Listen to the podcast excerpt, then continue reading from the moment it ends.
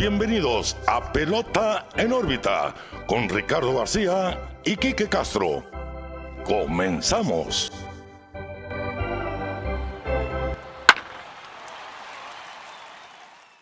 Hola, ¿qué tal amigos? Bienvenidos a un nuevo episodio de Pelota en órbita. Los saluda como todos los lunes Ricardo García, también como siempre muy bien acompañado de mi amigo y su amigo Quique Castro. Quique, ¿qué onda? ¿Cómo estamos? Episodio 90. Quique. Muy bien, Ricardo. Episodio 90. Hemos hecho esto 90 veces, Ricardo. 91 La- si contamos el piloto, ¿no? Ah, pues sí, cierto. 91 si se cuenta el piloto, no lo escuchen, por favor. La verdad sí me va a dar un poquito de vergüenza. Era- er- eran otros tiempos. Eh, pero sí, muy feliz de estar de regreso. Una disculpa, la semana pasada fue mi inconveniente no haber podido traerles el episodio, pero bien, ya estamos de regreso, el noventita, con mucho de qué hablar. Eh, antes de empezar, como todas las semanas, como lo he dicho, no 90 veces, pero más o menos ahí la llevo, eh, pasen a nuestras redes sociales, Pelota en órbita, Facebook, Twitter, Instagram y YouTube, donde se encuentra pues información, posts, eh, todo relacionado de lo que va pasando en la pelota en la semana y lo que vamos hablando aquí en el programa. Hoy tocó gorrita de mis Mets, porque ya, ya, ya lo dije en algún ya, ya momento. te subiste al tren. Yo ya estoy arriba del tren. El año pasado me dejaron abajo, pero ahora mira, andan finos. Ahorita hablaremos de una hazaña que vimos esta semana. Ahorita, de hecho, si nos ven distraídos, junto con el, partido de los Mets estamos grabando. Entonces ahí medio vamos a voltear a un lado. Ahorita el buen Schwarber le pegó home run a Scherzer. Em, pero bueno, les recuerdo, una vez más, redes sociales, Pelota en órbita en todos lados, síganos, escúchenos, eh, suscríbanse a nuestro canal de YouTube, clica a campanita, todas esas cosas que dicen los youtubers y los influencers. Así es, así que ya lo saben, estamos donde ustedes quieran. En Twitter es donde estamos un poquito más activos, pues porque se presta más, ¿no? En esa red social el estar comentando lo que vamos viendo, los posts en Instagram, lo que quieran, ¿no? En todas las redes sociales como Pelota en órbita también, en las, en las plataformas de audio digitales, Spotify, Google Podcast, la que sea de su preferencia. Y ojo, vamos a pedirles un favor. No sé si, se, si- si ya se fijaron que en Spotify está la cuestión de las cinco estrellitas para darle un rating a, a los podcasts que ustedes escuchan. Ya vimos que 15 personas nos calificaron. De momento tenemos 4.8 estrellas. No sean así, pónganle 5. Pónganle las 5. Los invitamos. Si están escuchando esto en Spotify, por favor píquenle las 5 estrellitas. Denos su mejor calificación, por favor. Se los agradeceríamos muchísimo. porfas, porfas. Así que, Kike, arrancamos entonces con el episodio 90, el nonagésimo capítulo de Pelota en órbita. Espero haber dicho bien la cifra. Y quedamos con asignaturas pendientes la semana pasada. Sí, sí, sí, sí. Yo creo que escogimos el peor momento. Tanto que hemos hablado, ¿no? De las Sí. hazañas que íbamos a ver este año. Y pues una de las más esperadas para nosotros eh, sucedió.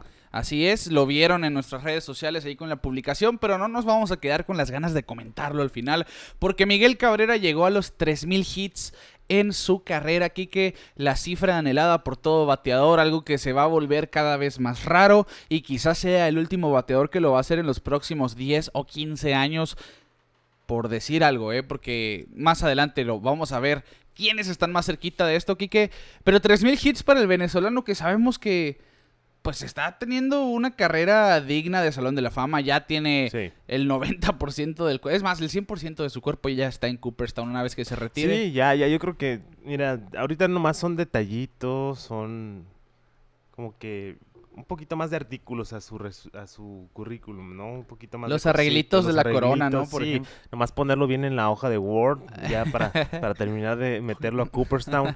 Eh, pero sí, mira, ¿qué, qué quieres? Eh, triple corona, MVP, eh, algo, un dato que, que lo platicamos, ¿no? Eh, eh, en privado, que algo que se me hace muy curioso de Miguel Cabrera es que usa las guanteletas del All-Star Game del 2016, que fue cuando fue MVP. Eh, creo que también fue el año de la triple corona. No, no, fue 2012, 2013 la 2012, triple corona. 2013, Sí. Bueno, pero usa siempre esas, esas guanteletas. Me da mucha curiosidad que use esas guanteletas. Sí, un diseño... Porque se nota, ¿no? Porque trae azul, azul y naranja. Igual son con los colores de los tigres, pero el azul, como el de la gorra que traigo puesta, véanos en YouTube.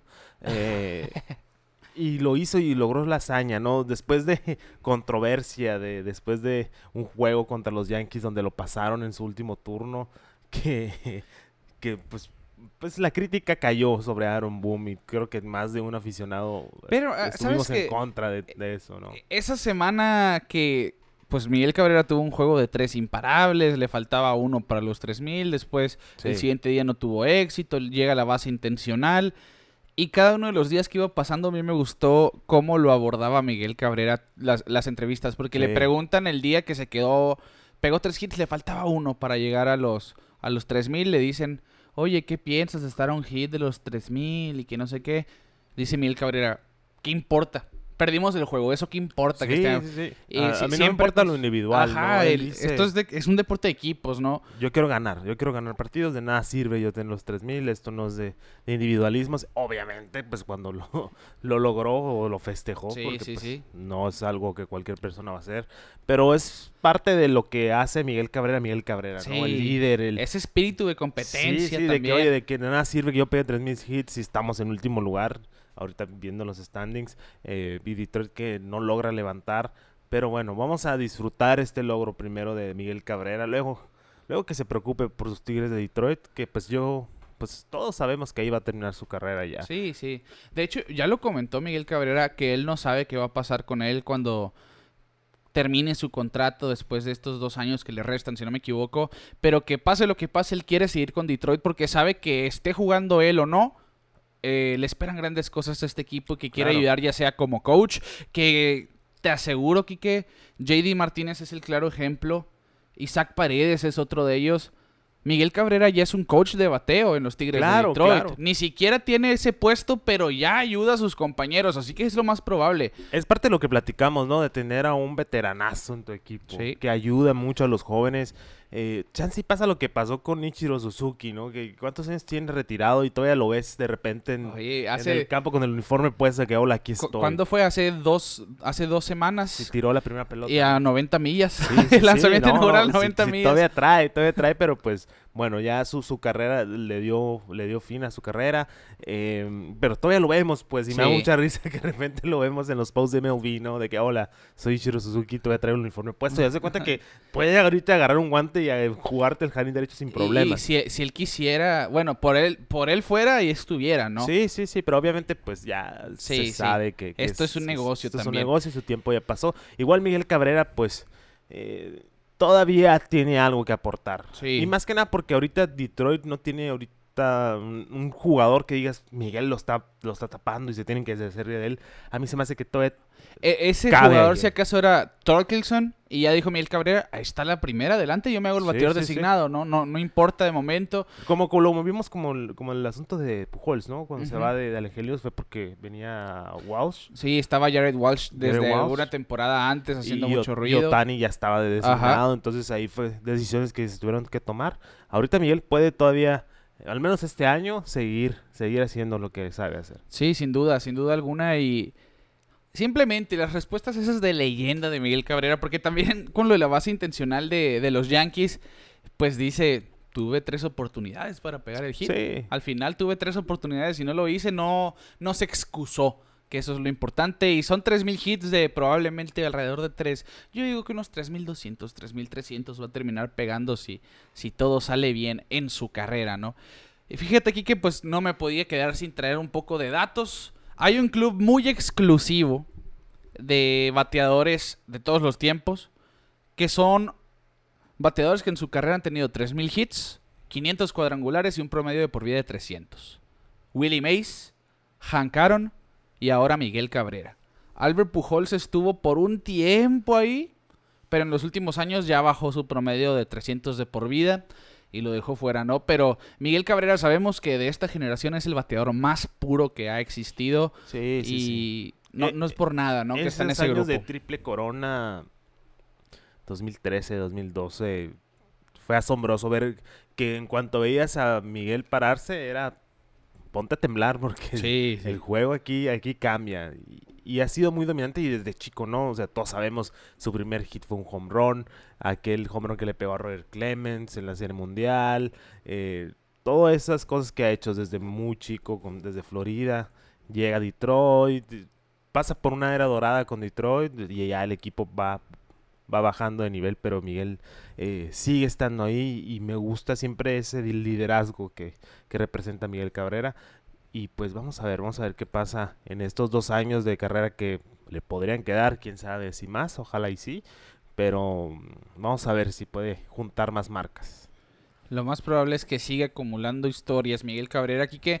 Y como te decía, va, va a ser muy difícil el que veamos en las próximas temporadas a otro jugador, otro pelotero llegar a los 3.000 hits. Albert Pujols es el líder de los activos con 3.300, Miguel Cabrera con 3.004. Después Robinson Cano, que es el que está más cerca, 2.632. Si no se le hubiese suspendido, quizá estaría ya muy cerquita de los 3.000 se ve muy difícil con Cano ahora a sus 39 años. Sí, la carrera de Cano ha sido un como un ah, se me fue un roller coaster, una, montaña, una montaña rusa. no ha pasado de todo, ya está manchado con con, con la cuestión de sustancias, iba por muy buen camino, incluso con Nueva York, con Seattle y con Mets, pues simplemente las cosas no le han salido como hubiese querido, iba por muy buen camino. Vamos a ver igual qué pasa, ¿no? sí, yo, lo veo muy difícil, es más, yo pienso que ahora eh, se va el roster a, bajar de 28 a 26 jugadores. Yo creo que Cano va a ser uno de los que se va a ver ahí perjudicado por este corte porque no está jugando bien esta temporada, no ha empezado bien realmente. Y bueno, Yadier Molina también está muy lejos, está a 900 hits casi de, de esos 3000 ya en su temporada final. Joey Botos tiene 2000, pero tiene 38 años. Nelson Cruz le faltan 1100 a sus 41. Mira, de, todos estos nombres, para hacerte más corta la, la lista, José Altuve a sus 32 años tiene 1783.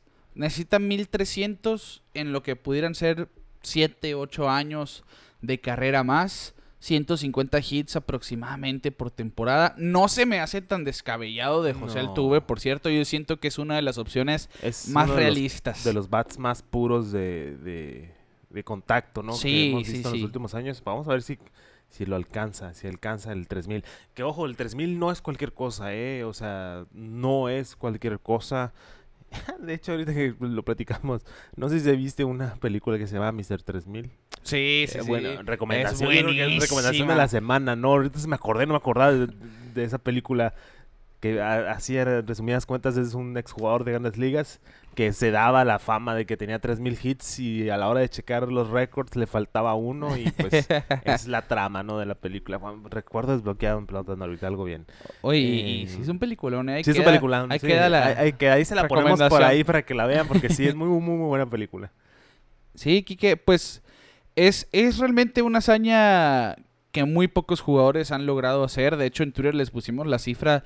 Han pasado miles y miles de peloteros, pero solamente 33, si no me equivoco, han llegado a los 3.000 hits en su carrera. Es más, aquí no me voy a quedar con las ganas y aquí les voy a dar la cifra. Pero sí, Mike Trout yo siento que es uno de los jugadores que pudiera llegar, apenas tiene 30 años. Sí, yo Mike Trout porque la verdad subió muy joven, tiene Kike 1439. Esta temporada va a estar llegando a los 1500, o sea, a la mitad. ¿Y a los qué? ¿30 años? 30 años, sí, 30 años. Yo creo que sí, sí llega Mike Trout. No sé, pues vamos a ver cómo, cómo sigue su carrera de aquí adelante, ¿no? Pero yo digo que sí. Ha sido muy constante, ¿no? En su carrera. Lástima las lesiones que sufrió el año pasado y así, pero no veo, no veo por qué no. Sí, y pues va, van por buen camino si la salud se lo permite, te digo, porque pues son casi mil, va a tener los 1500 hits a sus 30 años, quedándole 10 años de carrera, como dices. Si, la salud lo deja, si no se lesiona mucho, si se mantiene en el terreno de juego, así va a ser. Y yo creo que va a ser más fácil el que estemos viendo jugadores llegando a, 500 home runs en las próximas temporadas que a 3000 hits. Sí, porque ese, ese es otra, ¿no? El, el, tipo de juego que ahorita se está manejando es o home run o ponche. Y es así como se ha visto la ofensiva. De hecho, ahorita que estamos platicando del juego de Mets y Phillies, ya lo empataron. Incluso ya se fueron arriba los Mets eh, a puro hitito. Entonces, eso, eso es el béisbol pues dinámico, ¿no? Que nos gustaría ver. Pero la tendencia es tirarle al home run. Eh, las métricas y todo, los ángulos de bateo. Em, es algo que, que, que es la costumbre ahora en el béisbol. Pero yo siento que todavía haber jiteros, eh, unos Vladimir Guerrero señor, que te la saquen o que hagan contacto con una pelota en los tobillos. Yo creo que todavía vamos a ver algo así. Eh, pero pues como todo, ¿no? La pelota está evolucionando y y ha cambiado mucho en los últimos años. El home Sí, run, sí, el- sí. eh, mm, toda la ofensiva está dependiendo del home run, pero yo creo que, que todavía vamos a ver destellitos de luz por ahí. Pues al final son 22 22.600 peloteros aproximadamente que han debutado en la MLB y nomás 33 han logrado cruzar ese umbral de los 3.000 imparables. Para que, para Y siento que hemos visto muchos, ¿no? En los últimos años. Sí, pues, pues hemos visto los, los últimos que vamos a ver en 15 años, ¿no? Porque es. Beltré, Pujols y Cabrera. Ichiro Suzuki también. Shiro Suzuki. Derek Jeter. eh, Sí, para, te- para hacer 30 y ¿qué? dijiste? 33. Sí, nos tocó Hemos ver visto 5 una, un gran, una gran porción. De hecho, eh, cuatro de los últimos nueve que han pegado 3.000 hits lo hicieron contra los Rockies de Colorado. Wow. Coincidencia, no lo creo. Sí, ahí, ahí está también. un De hecho, para patear el suelo. el de Miguel Cabrera fue contra los Rockies. De hecho, José Iglesias fue el primero que le dio el abrazo a Miguel Cabrera Sí, jugando sí, con sí. Colorado. Pues fue compañero de Cabrera por varios años en Detroit. Y en fin, vamos a terminar ese punto de Miguel Cabrera. Ustedes díganos en los comentarios de YouTube, en Twitter, en Facebook, donde ustedes gusten, en Instagram. Para ustedes, ¿quién va a ser el siguiente jugador en llegar a los 3.000 imparables? Si creen que va a ser igual de importante que en los próximos, que en los años pasados, el, el llegar a esta cifra, porque el béisbol ha cambiado bastante y Sí. siento yo que ya no va a ser algo para nada común el ver este tipo Pero de igual números. vamos a ver récords nuevos, ¿no? A mí se me Sí, figura. sí. Vamos a ver récords nuevos, que es parte de lo, lo interesante. Así es. Bueno, Kike, pues vamos a cambiar el tema y nos vamos a abrazar a lo que traes por, por gorra. El Sí. tema de los Mets de Nueva York. Mis Están viendo Mets. la portada de este episodio número 90. Porque lanzaron el primer juego sin hit de la temporada, el segundo en la historia de la franquicia. Hay que recordar aquel del 2012. De Johan Santana. Sí, de Johan Santana que, que tuvo polémica, aquel batazo de 10 años- foul. 10 años después. Ya 10 años después el, el batazo de foul de Carlos Beltrán, no sé si te acuerdas, muy cerquita de la raya tercera, dicen que fue foul al final y se le termina dando el, el sin hit, ¿no? A Johan Santana. Ahora no hubo polémicas de ningún tipo, fueron cinco pitchers diferentes los que lanzaron. Es la primera vez en la historia que exactamente cinco pitchers se combinan para un juego sin hit ni carrera. Lo que más me gustó, Ricardo, Ajá. es que haya sucedido con el uniforme negro. A mí también. La verdad. sí, sí, Yo sí. creo que fue la cerecita en el pastel, porque lo platicamos, ¿no? El- que de hecho no hemos te- podido adquirir nada de ese de, de ese gear, de esas gorras ni jerseys, porque pues no, la economía no está tan fácil en estos momentos, pero ese uniforme de los Mets para mí, mira, es una chulada y ver Sí. historia con ese uniforme me encanta, la verdad me encanta. Sí, no es coincidencia, ¿no? Que se sienten inspirados utilizando esas jerseys. Sí. Y bueno, al final Tyler McGill, que sigue con su arranque de temporada excelente sobre la loma, lanzó cinco entradas, dio tres bases por bola y ponchó a cinco. Lo relevó Drew Smith con una entrada y un tercio, ponchó a cuatro y dio una base por bola. Joely Rodríguez, una entrada de dos bases por bola sin ponche. Seth Lugo, dos tercios de entrada sin base por bola, sin ponche. Y Edwin Díaz llegó por, por el salvamento y ponchó a los tres bateadores que enfrentó. Y no nomás los ponchó, los ridiculizó. Se fue contra Harper. gusta, eso me Se gusta. fue contra Castellanos y se fue contra Real Muto y a los tres los mandó a sentarse. los, los de poder, ¿no? La, la fuerza fu- la fuerza bruta de ese lineup de Phillies. Eh, y Sugar, que pues ha tenido una buena temporada hasta el momento, sí, sí. ¿no? que, que te- que ha tenido una carrera, un, alt- un algo titubeante, porque Sí, vemos sí, una sí. temporada como su última en Seattle, relevista del año, su primera temporada con los Mets fue Horrible. horrible, sí es cierto, me, sí me acuerdo de las métricas de eso del fielding independent pitching, o sea, el, picheo, así, todo lo que realmente Bruto. fue su culpa, no le fue mal. Sí, ¿no? pues está con los Mets. En fin, está tirando muy bien el Sugar. Y no es coincidencia que este staff de los Mets haya lanzado el primer juego sin hit de la temporada, porque realmente han estado excelente, Sí. Quique. Es la mejor rotación en la temporada hasta el momento. Sin DeGrom no ha importado porque Carrasco ha estado muy bien, Bassett ha estado muy bien, Tyler McGill ha sido la sorpresa que terminó siendo el pitcher de Opening Day. Ya volvió Juan Walker. Realmente. Y Max pues, Scherzer, Y Max pues, ¿de Scherzer, qué ¿no? vamos a decir? Sí, sí. Una vez que vuelva de Grom, pues va a ser así como la última gema del infinito, ¿no? Del de guantelete de Thanos, ¿haz de cuenta? Sí. Y simplemente una hazaña que sabíamos que se, se iba a dar en algún momento de esta temporada. No sabíamos si por los Mets, claro. Pues después de la epidemia que vivimos, ¿no? Sí, el año pasado, sí. eh, estábamos ahí al pendiente de cuándo iba a pasar. Ahora mira, pues ya lo vimos, fue combinado, pero igual Sí, Es- y, es y- divertido. y hubo mucha gente que, déjense de cosas, ¿eh? porque leí mucho en Twitter, fueron cinco pitchers, no cuenta igual. mm, Cinco pitchers que juntaron sus esfuerzos para dejar al otro equipo sin hits, cuenta igual que uno solo en nueve entradas al final. Obviamente, Sí. pues es más mérito de un juego completo en blanco que pues cinco pitchers diferentes, pero, Claro, pero es, mira. es difícil que llegue un relevista en la misma sintonía que el pitcher anterior. No, y aparte, o sea, también vamos a ver las cosas. El pitcher te dio una salida, una salida de calidad, Sí. cinco entradas, que también es algo que no estamos viendo ya tan seguido, pitchers que vayan lejos en los juegos. Ya cinco entradas es uh, el tope, lamentablemente. Y que el, el relevo pues pueda venir a, a seguir el mismo paso, ¿no? A, a dominar bateadores, dominar bateadores y que el cerrador pueda cerrar la puerta como lo hizo Tan con- contundentemente. tan contundente con tres ponches a tres caballos grandes de Filadelfia. Yo creo que, que, que, pues ahí está el mérito, ¿no? Porque igual no le puedes, tú como bateador puedes verle los picheos a un pitcher, pero al otro no, o al revés, ¿no? Puede ser que con el abridor no le estabas viendo ningún picheo y al siguiente le puedes ver una. O sea, es, es, es incluso a veces hasta a veces más difícil, ¿no? Por, por del hecho de que el pitcher relevista pueda seguir el paso del, del, del pitcher abridor. Eh, cosa que hemos visto, por ejemplo, esta semana con Boston, que sus pitchers están tirando unas gemas de picheo, pero el, el relevo no está Sí, haciendo sí, su sí. trabajo, que igual lo vamos a platicar en su momento. Eh, pero sí, yo creo que tiene el mismo mérito. Obviamente el, el, el no-hitter shutout de un solo pitcher es una hazaña asombrosa porque pues, el esfuerzo más que nada, pero igual tiene el mismo mérito el de, el de equipo. Sí, y hemos visto algunos juegos.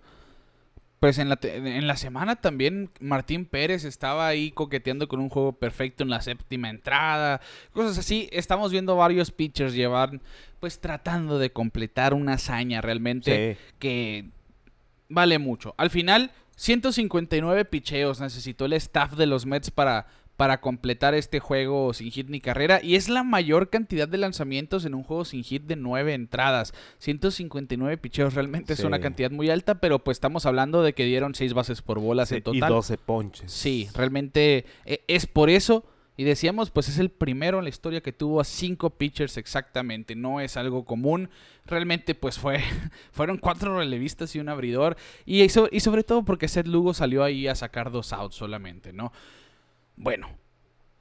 Esto fue el primer juego sin hit eh, de esta campaña 2022. Estamos viendo unos Mets, Kike, que sin duda es el mejor equipo de la Liga Nacional. Que esperábamos que fuera así. Tarde que temprano, porque sobre Sí. papel los Mets es un trabuco, es un Sí, equipo ha muy sido completo. Desde el año pasado, ¿no? Hicieron los movimientos correctos tra- al traer al Lindor. Eh, este año, pues de regresa Cano, que no está siendo que no está siendo el mejor eh, eh, bateador en este momento, pero pues igual la veteranía del jugador ahí está. Eh, traen a Scherzer este año, traen a uno de los mejores managers que existen. eh, en Buckshot Walter lo sacan del retiro. y pues mira, la máquina, la máquina de los Mets está funcionando en este momento. Ojalá y no haya un desplome. porque sí, ahora ya, ya me estoy, ya estoy invirtiendo emociones en los Mets. Entonces no, no quiero, no quiero que me, que me caigan eh, con alguna sorpresa este año, pero igual eh, me gusta, me gusta y más que nada ver al Lindor cómo se está desenvolviendo ahora, ya, ya se ve más el Lindor que veíamos en Cleveland. eh, y sí, están funcionando todo ahorita en Nueva York. Y precisamente eso te iba a decir, Kike. Yo creo que además del picheo de los Mets, el punto más importante que estén jugando bien es que Francisco Lindor está jugando bien Sí. y se está viendo en el line-up. No hablemos pues de Starling Marte, que ya sabíamos que una vez que llegara a los Mets iba a ser de impacto inmediato. No ha tenido el mejor promedio de bateo, ese 221, que ojo, toda la liga está bateando porquerías, ¿eh? Sí, es Toda la liga que está de bateando muy abordar un, un rato porque Sí. sí. El- los números ofensivos están tema por los suelos ahorita, así que no, no se desesperen. Además de que es abril, en ciertos lugares todavía hace frío, siempre mayo es el mes, sobre todo en que los pitchers empiezan a tomar ritmo y que los bateadores pues también ya empiezan a... Y venimos a de, tener mejor de- ritmo, de ¿no? spring training corto, ¿no? Aparte. Hay mucho factor ahorita en, en cuestiones de juego. En fin, Kike, pues Starling Marte lleva cuatro eh, robos de base, ha generado carreras, tiene 12, es el líder de anotadas del equipo. Lindor, como decíamos, 279, OPS de 841 con 4 home runs y 14 producidas. Está empatado con Pete Alonso en cuadrangulares con los Mets que Pete Alonso es el líder de producidas ahí, está teniendo buena temporada. No va a tener un promedio de 300, Pete Alonso lo sabemos, pero no lo necesita porque realmente es un bat que produce, ¿no? Él va por poder. Así es. Eduardo Escobar está haciendo una buena adición. Pues hemos visto lo que ha hecho Brandon Nimo, que ha sido un jugador de impacto con Nueva York en las últimas temporadas. Mark Hanna había empezado increíble, ¿eh? De hecho, estaba teniendo de 345 ahora con los Mets en esta, eh, en esta temprana temporada. Y al final es un lineup que está haciendo las cosas bien, a pesar, Kike, de que los Mets son los líderes en una estadística de la que no deberían de estar orgullosos, que es el contacto menos sólido. Solamente el 30% de sus contactos son con el barril, que lo vimos ahorita, realmente hicieron dos carreras sin ningún batazo. Con podriditos, dirían por ahí. Que eventualmente van a ir mejorando, pero de momento... Que igual funciona, ¿eh? O sea, Sí, contacto, suave, pero pues han encontrado huecos. Ahorita, ahorita derrotaron dos carreras con puro batacito así, entonces si está funcionando, mira, que siga, que siga el contacto, ¿no? Bien dicen, tú pégale, no importa que sea de out, algún, en algún momento va a llegar el hit o el home run, entonces que sigan así. Y para terminar el tema de los, de los milagrosos Mets, de los Mets, no le pongas milagro todavía. espérate, así, espérate, espérate. Así le llamaban a aquellos Mets de los 60, si recuerdas. Eh, pues Scherzer con su efectividad de 1.98 no nos sorprende, excluyendo esta salida del domingo. Tyler Megill 1.93, ha ganado 4 juegos, no ha perdido y ha punchado 27 bateadores en 28 entradas. Chris Bassett, a pesar de que tuvo una salida eh, no de calidad contra San Francisco, tiene efectividad de 2.25 en 4 aperturas, 3 y 1. Carlos Carrasco le pegaron en su última salida y aún así, efectividad de 4.09 en 4 aperturas han estado muy bien. El bullpen, Drew Smith ha sido una de las mejores piezas en ese bullpen. Nueve aperturas sin permitir, eh, nueve apariciones sin permitir carrera. Otavino pues ha estado titubeante. Seth Lugo también. Pero al final, Joely Rodríguez tiene mucho potencial. Lo vimos, es un hombre que poncha. Tiene nueve ponches en, siete entradas. Sean Reed Foley, que ahora se va a perder el resto de la temporada por lesión. Creo yo que, bueno, al final no, no va a ser alguien que, que les va a pesar tanto porque su rotación les va a dar mínimo 5 innings por juego, pienso yo. Scherzer sabes que la gran mayoría de las veces te va a dar 6. Lo que estamos viendo por parte de Bassett también. O sea, es, un bullpen que si le das la oportunidad de llegar a Edwin Díaz a la novena entrada, estás muy bien parado. Sí, y la verdad e, es parte, ¿no? Sentir el confort de tener un cerrador. Díaz está sacando otra vez eh, la casta y y pues vamos a ver qué pasa con estos Mets que así me tienen emocionados. Ya me subí al barco, ya lo oficializo. Ya lo había dicho, no, no me acuerdo en qué capítulo fue. Hoy lo hago más que oficial. Vamos, Mets. Tim Cohen, eh, Tim Cohen más que nada. Eh, y Tim, me rompanme el corazón. bueno, pues terminan eh, esta semana, independientemente del juego del domingo en el primer lugar del este. Estamos grabando en domingo. Sí, estamos grabando en domingo. 15 y 7 sin contar este juego contra los Phillies y es el mejor récord de la Liga Nacional. Así es. Así que si perdieran hoy, tendrían récord de 15 y 8 y estarían aún en el mejor lugar de la Liga Nacional, empatados con Milwaukee 15 y 8.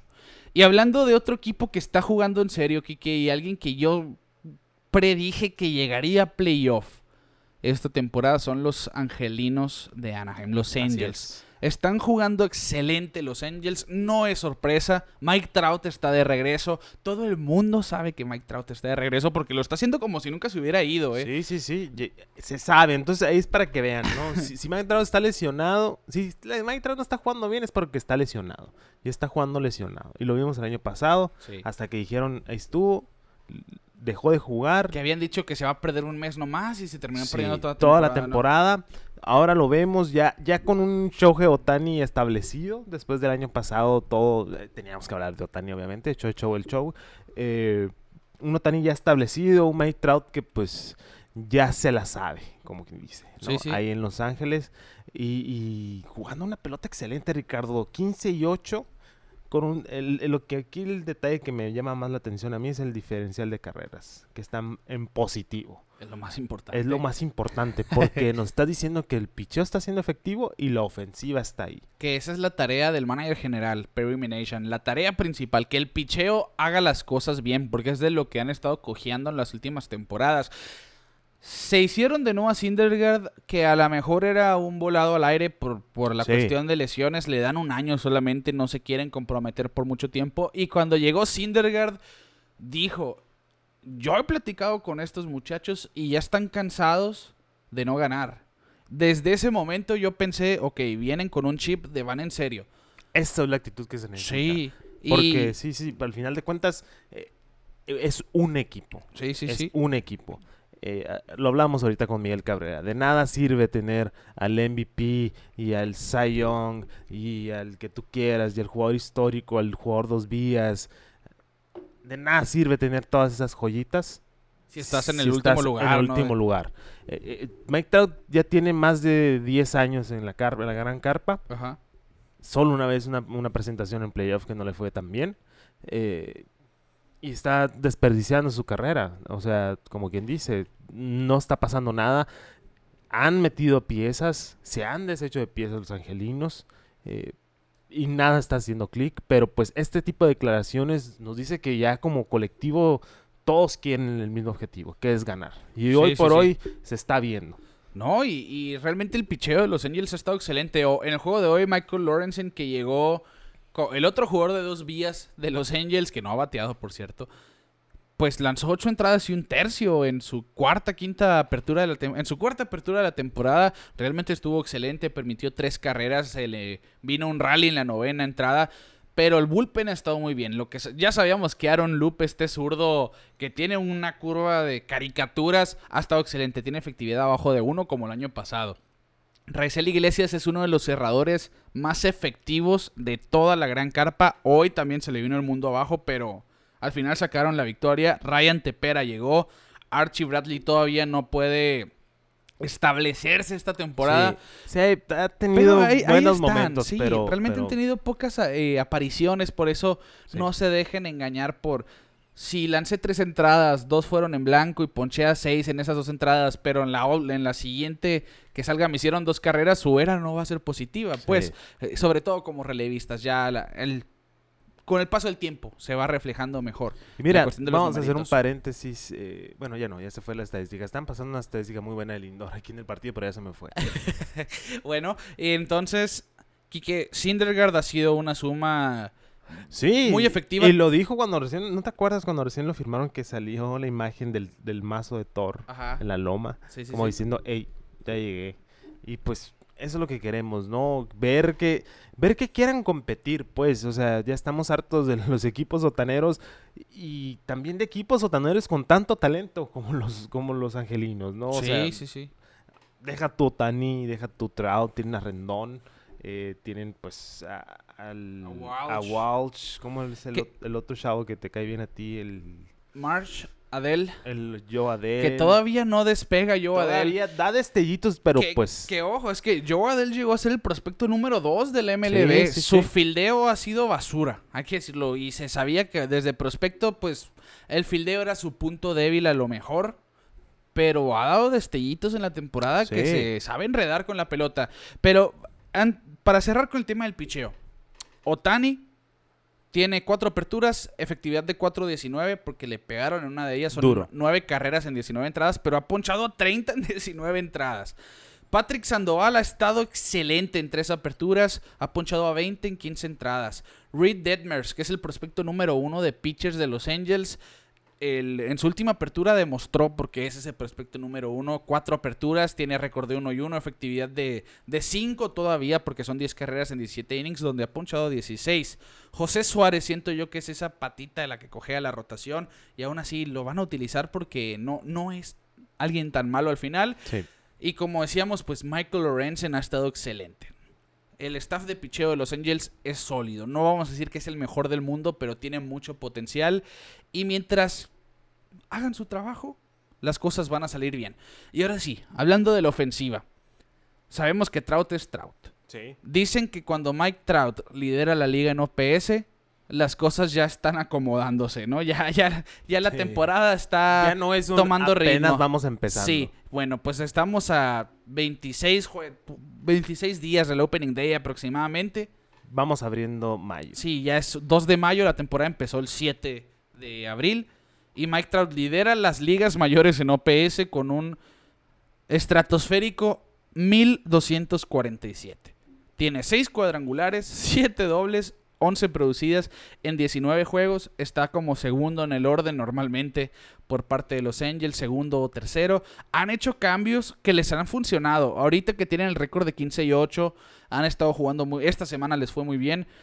Y yo le decía a unos amigos, qué curioso que Mike Trout es el segundo mejor en este momento de los Angels. Y no por Otani, porque Otani ha empezado lento, ¿eh? Sí. todavía no, no toma ritmo tampoco. Aquí la sorpresa ha sido Taylor Ward. Taylor Ward, que fue selección número uno de los Angels en el 2015, si no me equivoco, fue la selección 26 en general. Fue tercera base, fue catcher incluso, y lo están usando como jardinero. Las últimas temporadas vio muy poquita acción. Y ahora llega el equipo, empieza a batear muy bien. Dicen, bueno, lo vamos a probar como primero en el orden. Y desde que lo hicieron tiene 13 hits, 4 home runs, 11 producidas en 7 juegos. Batea de 448 y tiene un OPS de 1484. Es decir, esta semana con Taylor Ward como primer bat le dieron al clavo los Claro. Angels, ¿eh? Y es parte de, ¿no? Estar experimentando y eso también me gusta mucho cuando un jugador que, la verdad, eh, no es que no esperes, pero simplemente lo tienes ahí para ver dónde cabe y lo empiezas a experimentar y que te dé, que te empiece a producir. Sí, sí. Es increíble. Y, y más que nada porque ve el grupo que es, pues sabemos que Mike Trout es garantía Sí. con el bat. Otani una vez que se prenda, que Otani decimos no está haciendo el Otani de la temporada pasada aún, batea de 228, tiene cuatro cuadrangulares, que es buena cifra de momento, con 12 producidas. No está en- enrolado todavía, es la, es la realidad. Anthony Rendón puede jugar mucho mejor, eso lo sabemos. Había empezado bien, batea de 225 con dos cuadrangulares y nueve producidas. Jared Walsh, dos home runs, 10 producidas, promedio de 230. Todavía no está haciendo gran cosa como lo vimos las últimas dos temporadas. Sí. Que, que forzaron a que dejaran libre a Albert Pujols, por ejemplo. Sí. Cuando tienes este staff y estás hablando de que Taylor Ward está haciendo ese tipo de cosas, se agradece muchísimo porque tienes un lineup de miedo y ojo con la juventud, ¿eh? porque Brandon March también, de quien ya habíamos hablado la temporada pasada, uno de los prospectos más interesantes, ha sido uno de los mejores bats de los Angels, batea de 2.86 con dos cuadrangulares y 15 producidas, el líder de remolcadas de los Angels. Este, el capitán cavernícola le llaman por, por su pelo largo. Sí, y la pelo largo y la barba. Que realmente es un jugador muy completo. Sí. De hecho, Kike, cuando estaba todo ese to- todo ese drama del cambio de Mookie Betts de Boston, antes de que hiciera con los Dodgers sonaba mucho con, con los Con el Angels, Angels. y pedían a Brandon March en ese cambio y les dijeron no, que les vaya bien. Y mira, yo creo que de todos esos nombres que hemos eh, hablado ahorita, Ajá. del, y todo el talento de, de, de Angelinos, yo creo que quien hace falta que dé un respiro y que regrese a sus viejas formas es Anthony Rendón. Sí, sí. Yo creo que teniendo un Anthony Rendón sólido, tanto ofensiva como defensivamente, va a ser a los Angelinos un equipo imparable. La verdad. Porque no ha sido el Anthony Rendón que fue con Washington, no, No. fue, no ha sido el Anthony Rendón que fue en la serie mundial, que es un efecto que vemos mucho, ¿no? Cuando un jugador tiene el mejor año de su vida eh, y firma un gran contrato, pues se viene abajo. Pero siento que, que si quiere Anthony Rendón hacer algo por su equipo es prendiendo su bat y Sí. empezar a ser productivo para apoyar. Imagínate, ¿no? Tener a Otani ya despierto, eh, Trout, eh, Trout como está, pues siendo Trout Sí, sí. y, y Rendón produciendo y pegando cuadrangulares, yo creo que ese 1, 2 y 3 va a estar mortal. No, yo, y es que yo creo que ese lineup tiene capacidad para ser uno de los mejores y no es que el mejor de la Liga Americana porque si estás viendo que Tyler Ward está haciendo ese tipo de cosas, lo tienes que aprovechar. Mike Trout jugando como el MVP que es, Otani eventualmente despertando y, y no te digo que repita lo del año pasado, pero siendo alguien temible. Anthony Rendón, si te da una temporada de 20 cuadrangulares y 80 producidas, tómalo, porque las lesiones no lo han dejado realmente. Sí, no lo han dejado. Y Jared Walsh, sabes que es uno de los bateadores zurdos más peligrosos una vez que tiene su ritmo asegurado, que todavía, bueno, tienen 19 partidos jugados y es a lo que vamos. La liga en general no está bateando nada. Nada, nada, nada. Que, Que, es algo que... que hay polémica ahí, que, son, que si son las pelotas, que Pues si... mira, ya lo, platic- lo platicamos, ¿no? Que, que iban a implementar los humidificadores en las Ajá. pelotas, que estaban diciendo que estaban alteradas, que mucha ofensiva, y ahora que es...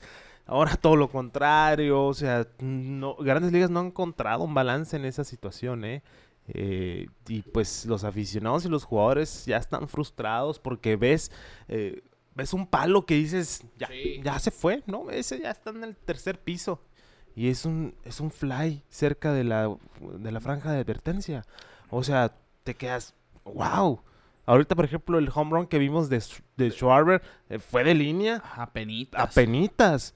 Pero imagínate. Sí, el que, el que me quedó muy... que me hizo mucho ruido a mí fue un batazo de Josh Donaldson.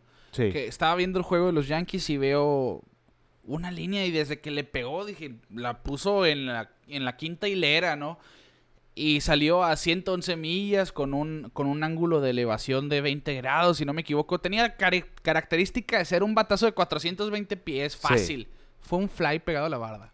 Y ahí te das cuenta de que las pelotas están, bueno, están, están suprimiendo algo la ofensiva de esta ahí. manera. Algo está pasando ahí. Así Ah. como decían que había el teplo- las juice balls, Sí, que sí, había pegabas un swingito así muerto y se, Y se iba. Ahora es Todo lo contrario. Todo lo contrario. Que hay gente que tiene el poder para decir, claro. a mí no me importa si pesa una Ah, no, tonelada, claro. como los últimos dos home runs de Jorge Soler. Sí, sí, el que sí. pegó y el que pegó ahora de Sí, 400 el que te va a pegar palo, te va a pegar Sí, palo, pues. sí. Pero es que también estábamos cayendo en lo absurdo que jugadores que apenas eran de Sí. poder se estaban tirando casi 40 vuelas cercas. Pues sí, sí. No, no vamos a decir nombres, no se viene nadie, nadie a la mente.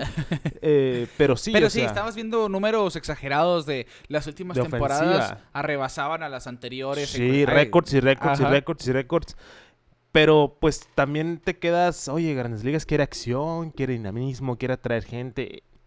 Pues mira, el home run es el que, el que atrae público. El home run es el que hizo que la era de esteroides fuera lo que fue. Y ahorita sin esteroides estamos viendo, estábamos viendo una era otra vez de, de ofensiva.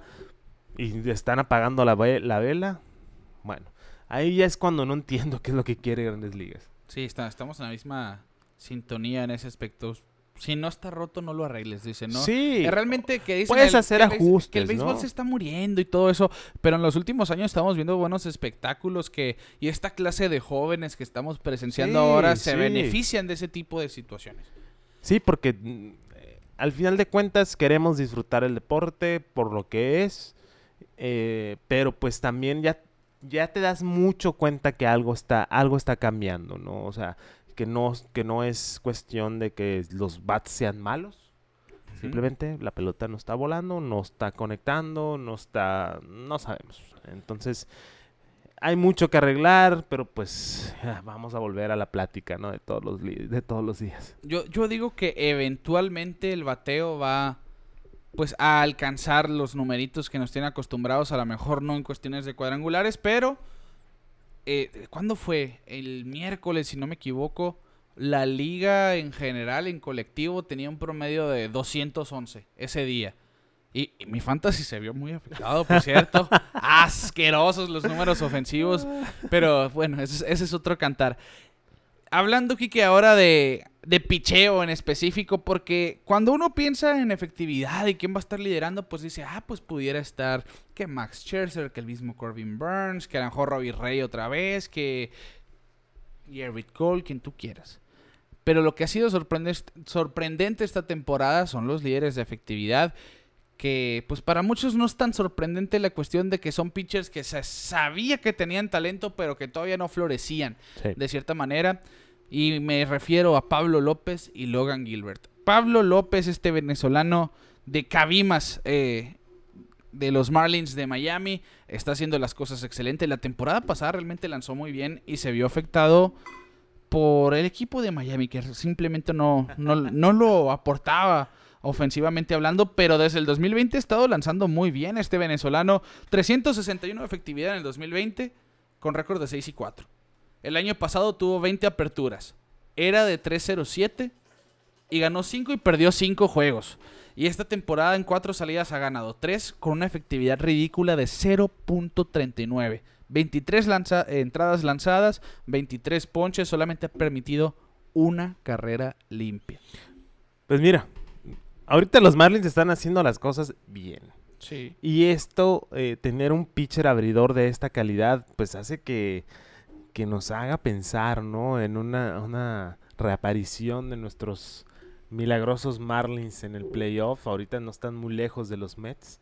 Eh, pero ah, me da mucho gusto, ¿eh? Porque hace mucho que no teníamos un, pitcher de esa calidad, desde el fallecido José Fernández de Paz Descanse, yo creo. Eh, eh, que estemos hablando así de, un pitcher de, de los Marlins. Y, es un staff de los Marlins que realmente está lanzando muy bien. Pues de la temporada pasada vimos a Trevor Rogers siendo el segundo, el novato del año. Esta temporada empezó un poco titubeante, ya está empezando a retomar camino. Tiene efectividad de 5 en 4 aperturas, ha ponchado a 14 en 17 entradas. Pero en general, pues es que es un trabajo increíble lo que hace el picheo de Miami. Sabemos que tienen un staff que va a dar mucho de qué hablar. Seguimos esperando a Sixto. Sandy, que quién sabe, no, no hay, no hay fecha, ¿no? Para... Y Travers acaba de pegar otro home run ahora de dos carreras. Puso el juego 3 a 2. Te quiero mucho, Carl Travers. Contra Scherzer, eh, Contra Scherzer. Eh, Sandy Alcántara aquí que ha estado excelente. Hoy, hoy sí, eh, la derrota contra Miami, hoy sí le pegaron, pero realmente es un as Sandy Alcántara. Eliezer Hernández, que es un pitcher con potencial también, yo creo que es el quinto en discordia ahí, aún así es un pitcher sólido. Y Jesús Luzardo, que se ha visto de increíble esta temporada, como ese prospecto importante de picheo que se, que se hablaba cuando estaba con los Atléticos de Oakland. Le fue muy mal en su primera temporada con los Marlins el año pasado, en su primera media temporada. Y, esta y en esta campaña ha ponchado a 28 en 20 entradas y un tercio, en 4 aperturas, efectividad de 3.10. Y todavía faltan prospectos importantes de, Miami. Miami. abridores. A mí me da miedo el equipo de Miami, no te voy a decir mentiras. Estamos viendo aquí que a un Jazz Chisholm jugando como ese jugador electrizante. De hecho, está encaminado por una temporada 40-40. Mm, siendo realistas, dudo que lo haga, ¿no? Pero sabemos que es un jugador que tiene esa capacidad. Tiene poder y corre muy bien las bases. Estamos viendo a un Jesús Sánchez como tercero o cuarto en el orden. Este también uno de los prospectos más importantes, aportando poder en el plato. Se hicieron de Avisaí García, que todavía no se enrola del todo en Miami.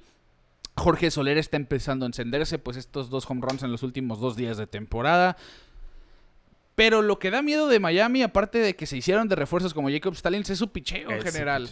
Realmente los lanzadores de los Marlins son muy sólidos, son muy buenos y vamos a ver de qué se trata en las próximas temporadas porque siento yo que es un staff para meterse mínimo al comodín de seguir así. ¿eh? Sí, pues ojalá y sí, Ricardo. Ya llevamos muchos años esperando que pase algo en Miami. Eh, no ha sucedido. Han recolectado mucho prospecto, han crecido sus granjas, han hecho cambios.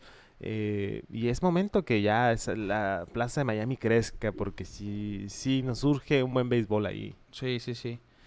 Y en la liga americana, pues Logan Gilbert, este prospecto número uno de picheo eventualmente de los marineros de Seattle haciendo de las suyas con efectividad de .64 en 5 salidas con los marineros, 4-0 su récord, 27 ponches en 28 entradas, ha permitido solamente dos carreras limpias, todas por la vía del cuadrangular, que ha estado excelente, he visto mucho eh, su forma de trabajar, mucha recta alta y se van con ella, pues bueno, si le estás tirando, no te la voy a dejar de lanzar. La de show special, digo yo. Sí, no, la, recta del show. Una rectita arriba en la esquinita. A la altura de los hombros, a ver si le tiran.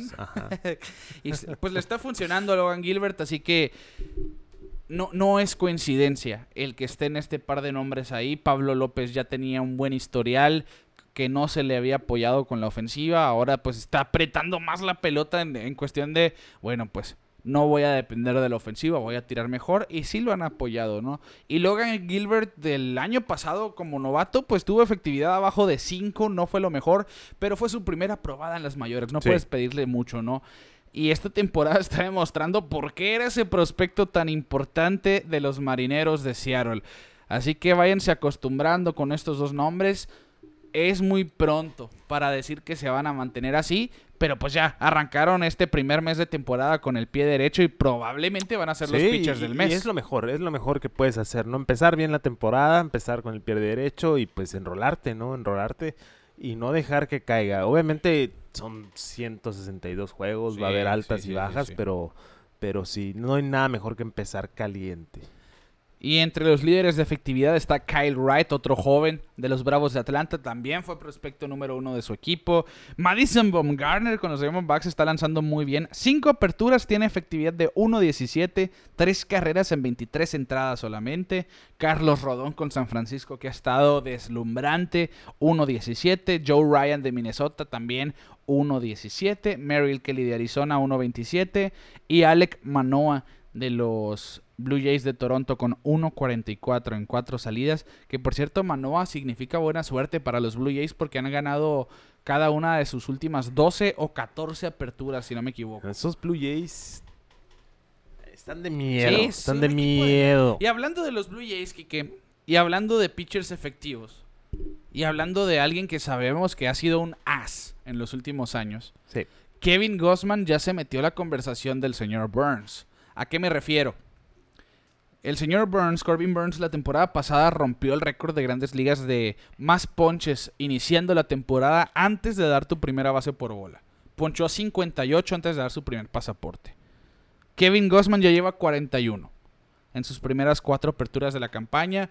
Ese splitter que simplemente ridiculiza a los Sí. bateadores. No, parece que le saca la vuelta al bate. El picheo realmente está muy exagerado ese en movimiento. su punto, en su punto, vertical. quiebra en su punto. Realmente es un pitcher muy sólido y se está viendo como la firma del año hasta el momento, pienso yo, en lo que va de temporada, porque muchas firmas han sido decepcionantes, hay que decirlo. Claro. Háblese de Trevor Story, háblese de Nick Castellanos, háblese de Marcus Simeon. Va empezando la temporada, obviamente, no, no, no estamos diciendo que fue No un- estamos juzgando Sí, todavía. no, no estamos diciendo que fue una decepción ni nada de eso. Pero no ha sido. Pero hablando de primeras impresiones, Kevin Sí. Gassman ah, para mí ha hecho la mejor primera impresión de todos.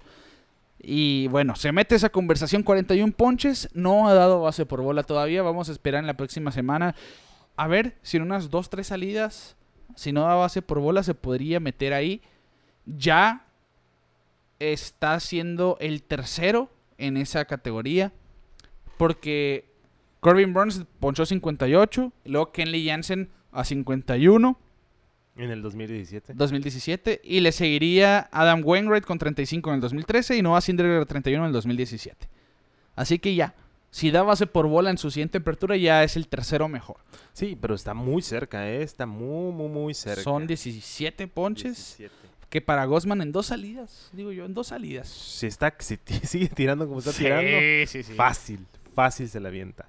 Y hablando de ponches, Kike Clayton Kershaw, algo que habíamos mencionado aquí, ya, ya es el Dodger más ponchador de la historia. Sí. Ya rebasó a la leyenda Don Sutton que tenía 2.696.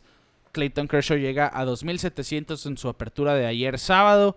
Y nadie ha ponchado más vistiendo la jersey de los Dodgers. Sí, ya Kershaw, ya igual como hablamos ahorita de Cabrera, ya se me hace que, que nomás está retocando, ¿no? Y, y, Su- Kershaw- oye, y eso que Kershaw hoja. tiene todavía que unos 5 años más. Sí, sí, sí, en teoría sí, Eh, oye, y se me hacen pocos, ¿no? Hablando... pero porque Kershaw pues, tiene en este momento 34 años. Sí, sí, sí, todavía le puedes meter otros 6 años si tú seis quieres. años, pero el problema de Kershaw, pues se sabe, ¿no? Las lesiones Ajá. han sido un factor en su carrera, pero aún así siento que ya, ya es un histórico, ya ha hecho, ya ha hecho de todo, ¿no? Y hablamos en su momento que necesitaba su anillo de serie mundial para sellar ya el papel, ya lo obtuvo. eh, y ahorita pues a seguir juntando récords, ¿no? Ahorita ya, ya es el líder de ponches en, en la organización de los Dodgers, bien merecido. Eh, no ha sido fácil para Kershaw.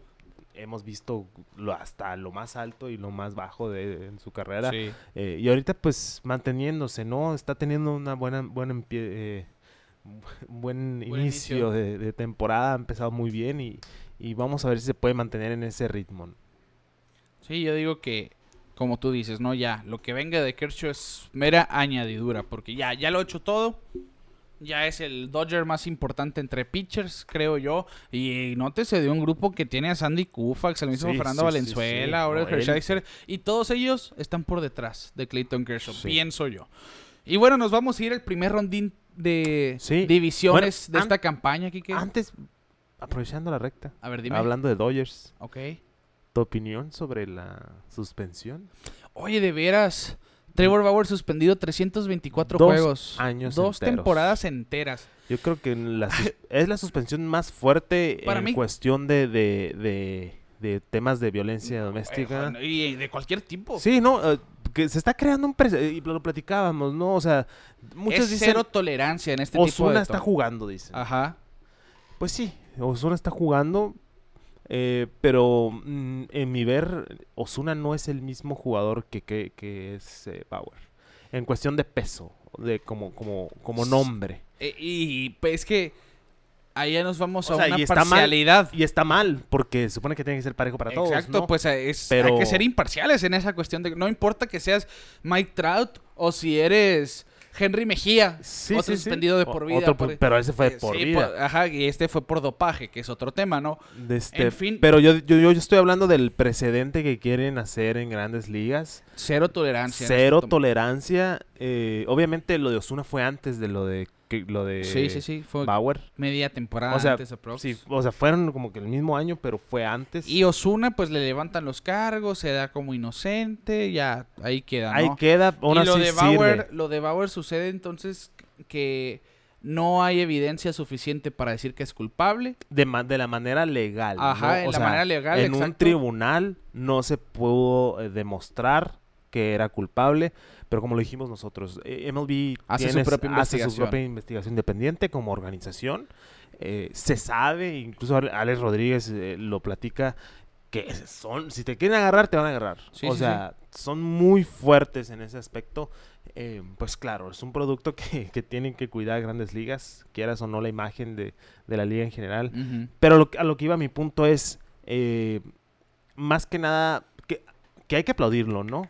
Hay que aplaudir las medidas porque es inconcebible toda este te- esta temática, eh, pero eh, sí se está usando como un chivo expiatorio, por decirlo de esa manera, para causar más impacto, decir, hey, a mí no me importa que seas el pitcher mejor pagado, Ajá. va- si andas con estas cosas, te suspendo y te vas, te vas. Así de fácil.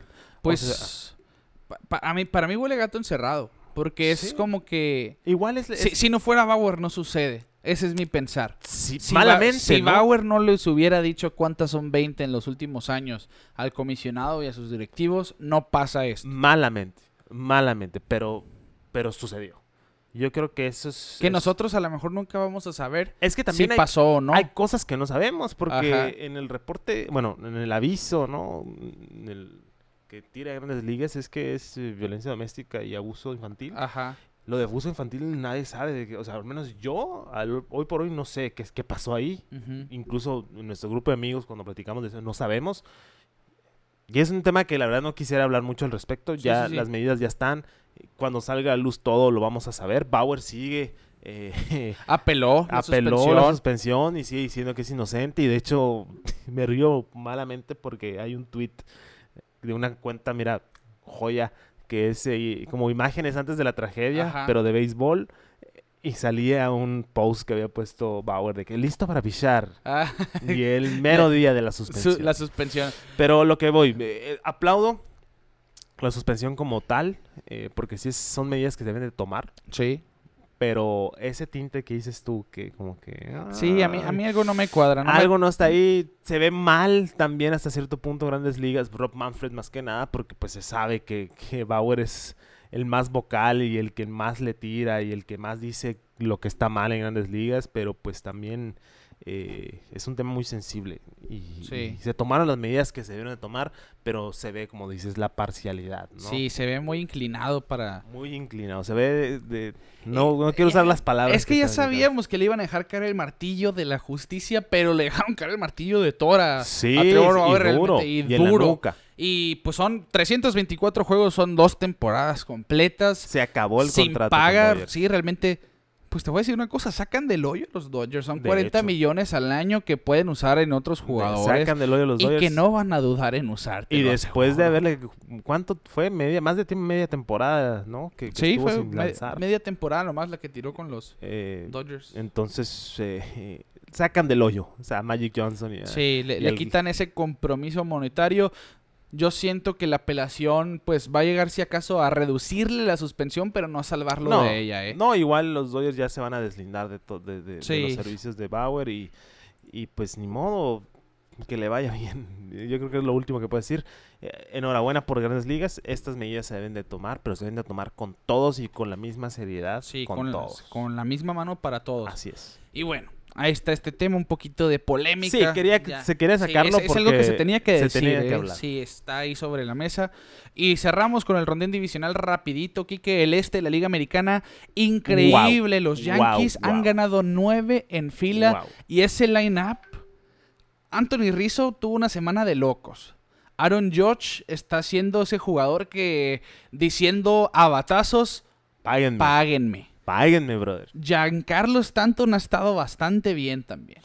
Yo Es- creo que de, de todo, de todo, de todo, de todo, lo que a mí me da más gusto, aunque no sea fanático de los Yankees de Nueva York, es Anthony Rizzo explotando su bat, aprovechando el short porch, eh, dando todo en la ofensiva para, para impulsar a los Yankees que están en un cómodo primer lugar, entre comillas, porque los Blue Jays, uff, los Slugging Jays están ahí Sí, sí, sí. abusados. Abusados porque nadie se va a escapar de los Slugging Jays. La verdad, esa ofensiva la, es el equipo más completo para es mí. el equipo más completo. Pero ojo con los Yankees, porque nunca pensábamos que ese bullpen iba a ser probablemente el mejor en la actualidad. Lo que está haciendo Michael King, lo que ha hecho Clark Schmidt, lo que está haciendo Loaiziga, lo que está haciendo el staff de abridores, porque Luis Severino obviamente viene con un control de lanzamientos porque viene de cirugía. Ha lucido bien. Pero está tirando muy Está bien. tirando muy bien. Garrett Cole, fuera de, de un par de salidas ahí titubeantes, ha lucido bien. Este, Néstor Cortés ha sido para mí una sido- gran sí. sorpresa. Aunque me cae Cortés. mal ese vato, pero, pero hay que, hay que, es que no me gusta cómo tira. Su- a- lo a- mí sí me gusta. no me, me saca de quicio a mí, pero es parte de, yo creo que Sí. es el porqué de- del que tira así. Pero no, la verdad, es, estos Yankees se están viendo prometedores. Sí, sí, sí. Estamos ahorita haciendo un rondín divis- divisional sin querer queriendo al final de mes. Vamos a ver cómo termina Ajá. el próximo mes. Eh, con Toronto, segundo lugar, ahí en el mismo este. Que igual un juego y medio no es nada Sí, no, para yo, los yo digo que Jays. cuando empecemos el rondín de junio, los Blue Jays ya van a estar en primero. Pero ojo, es que son unos Yankees que realmente. Donaldson no está bateando todavía y Gachioka no ha sido el catcher ofensivamente que, que esperaban después de ese buen spring training. Sí. Kinner, Kinner Falefa lo ha hecho bien. Ojo, realmente estaba, está bateando de contacto. LeMahieu está dando un segundo respiro ahí después de la temporada a la baja en el 2021. Así que no, no, no me sorprende tanto que esté en primer lugar, pero esa racha de nueve juegos, pues eh, hasta el momento es la más larga de la temporada. Sí. Y Los- eh, eh, el, el numerito que tanto nos gusta decir, El el, diferencial. diferencial. de carreras, Sí. más 41. Que con este diferencial, pues su récord esperado es de 16 y 6. Y precisamente ese récord tienen 16 y 6. Están jugando como lo que se espera. El segundo mejor diferencial por abajo de los, de los Dodgers de Los Ángeles. Así que... Pues, se habla de, de un buen picheo y una ofensiva que está por ahí. Y, y, pues el este, que lo dijimos al principio de la temporada, va a estar caliente. Sí, sí, sí. Que ahorita mira, anda tibiezón. Anda tibiezón porque los Tampa Bay Rays ahí andan más o menos y los Red Sox de Boston. Sí, los Orioles y los Red Sox por el camino a la amargura ahora en el inicio Boston de la es una campaña. tragicomedia increíble. o sea, sus pitchers están tirando juegos de calidad excelentes, pero la ofensiva no está ayudando. Sí. El bat está más frío que... ¿Quién es? Creo que Bogarts es el único que está bateando. Sí, pues porque quieren que le paguen, ¿no? Obviamente eh, es- está en un año pues de, de que se puede salir de su contrato, eh, pero Trevor Story, como decías ahorita, no ha sido el mejor. El- lo tienen de primer bat, yo creo que para que agarre más turnos, para que vea más picheos. Tuvo un sprint training muy corto. eh, defensivamente han estado bien, pero simplemente la ofensiva no está ahí. De los Orioles ni vamos a hablar porque pues los Orioles ya sabemos que va a terminar en el último lugar. eh, sí, van a eh, terminar en el último lugar, aunque siento yo que no son tan malos como... No, no son tan malos. Le- no les beneficia su división simplemente. Sorpre- sorpresivamente los Twins también con una racha de, de 9 y 1 en sus últimos 10 lideran la central de la Liga Americana, 13 y 9 el récord, Cleveland atrás con 9 y 12, los White Sox que esta es la sorpresa hasta el momento, están cargando con varias lesiones, hay que mencionarlo, sus bateadores no están haciendo lo que tienen que hacer, batear, vaya, no están para nada jugando como los White Sox que siento yo que van a terminar siendo al final de temporada con récord de 8 y 13 los Tigers y los Royals empatados en 7 y 13 en el último lugar. Y fíjate que a, a mí en lo personal, lo que es Tigres y Kansas City se me han hecho buen, que han hecho un buen papel hasta cierto punto. No se han visto tan, tan mal como en otros años. Igual sabemos que todavía no están. Sí, sí, sí, Para están en competir. formación aún. Y los Twins de Minnesota sorprendiendo. La verdad, yo decía que no veía así tan.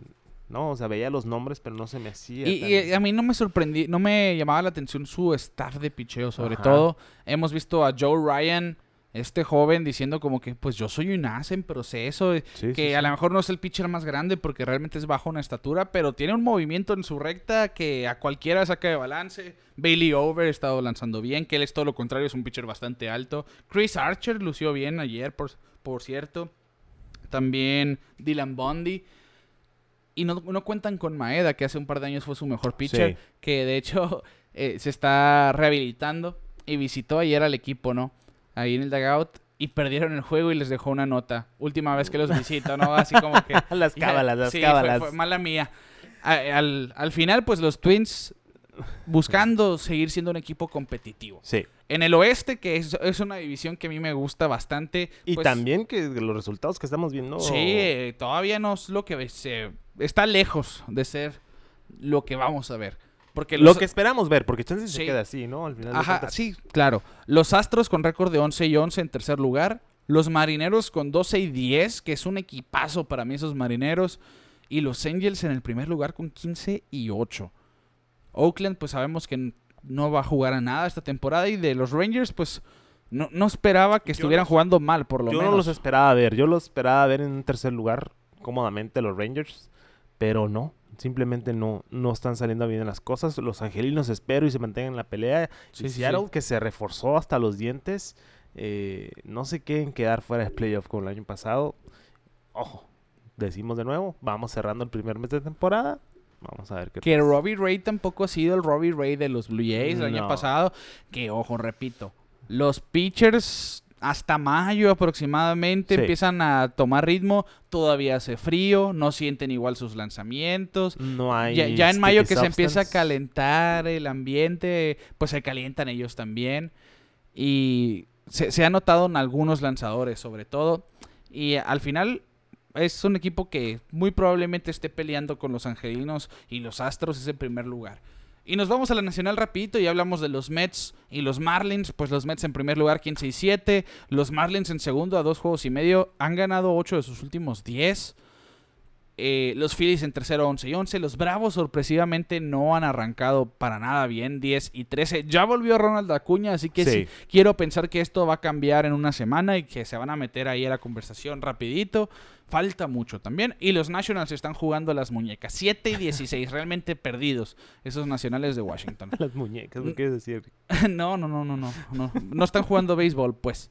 Eh, no- nos vamos a la central de la Liga Nacional. Milwaukee siendo el equipo que esperábamos, liderando ahí 15 y 8. Un staff de picheo Sí. muy difícil de igualar. Sólido. Muy sólido. Muy sólido. Exageradamente sólido desde los abridores hasta el bullpen. Sí, sí, sí. De, de primera a novena tienen alguien que te lance bien. San Luis ahí en el segundo lugar 2 y 9. Los Cubs 9 y 13. Pittsburgh 9 y 13. Y Cincinnati el peor récord de las grandes ligas. El un equipo que... Peor inicio en la historia de la franquicia de los Rojos de Cincinnati. 3 y 13 y 19. 19. Triste. Y Triste, porque los triste, desbarataron el año triste. Sí, pasado. eh. hubo, hubo venta de garage. Después de haber tenido tantas buenas estrellas. De hecho, todavía ¿quién queda ahí? Mustacas. Voto.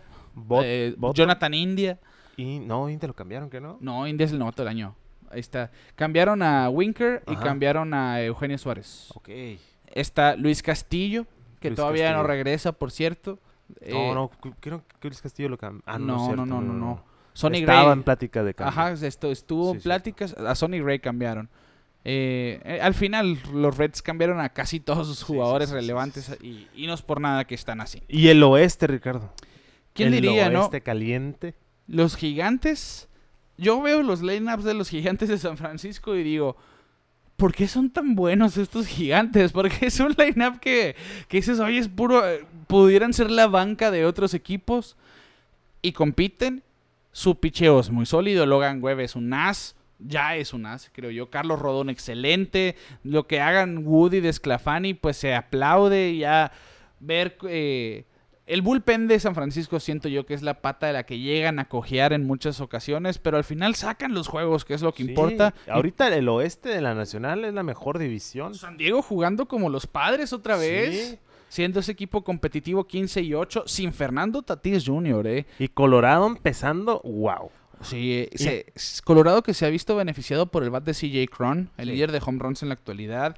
Shad Cool, que estaba lanzando con los Piratas en años pasados, ha hecho muy buen trabajo con, con estos Rockies de Colorado. Pues ojalá y nos quede en la boca porque nos burlamos muchos, mucho de él ellos Sí, por, sí, por sí. tener a Brian.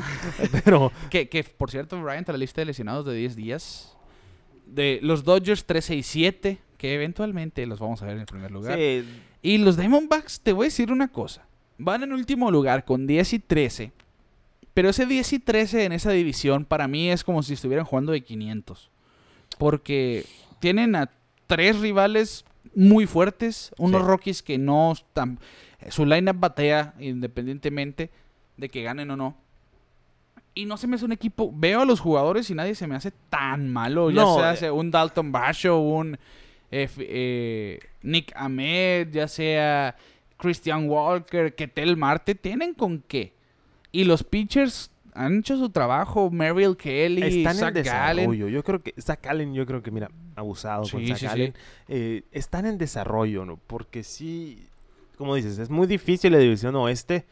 Repito, hoy por hoy es la mejor división ahorita del béisbol. Está muy cerrada, cerrando abril, empezando mayo. Vamos a ver qué pasa el próximo mes.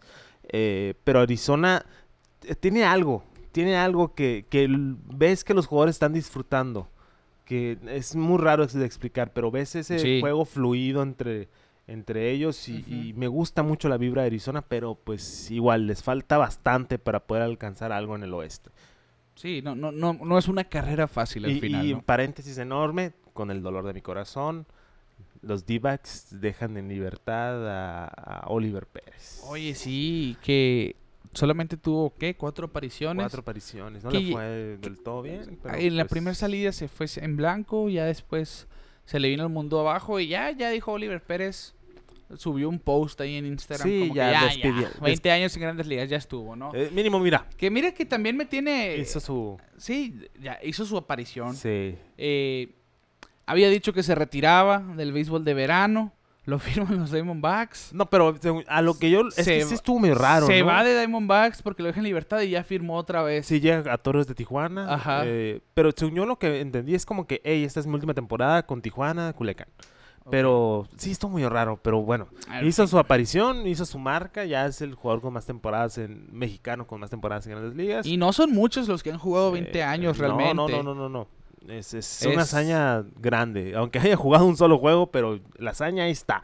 Eh, y sí, como dices, llega, regresa a Tijuana por su último año y a lo mejor pues lo vemos en el verano con Culiacán. En el invierno, con En el- perdón, en Culiacán en el invierno. Así que, Kike, de esta manera vamos a llegar al final del episodio. Sí. Que ahora sí nos. Pues no, no decir excedimos porque. Pues esto no tiene La formato de debíamos, tiempo, ¿no? Sí, una hora trece minutos aproximadamente este episodio.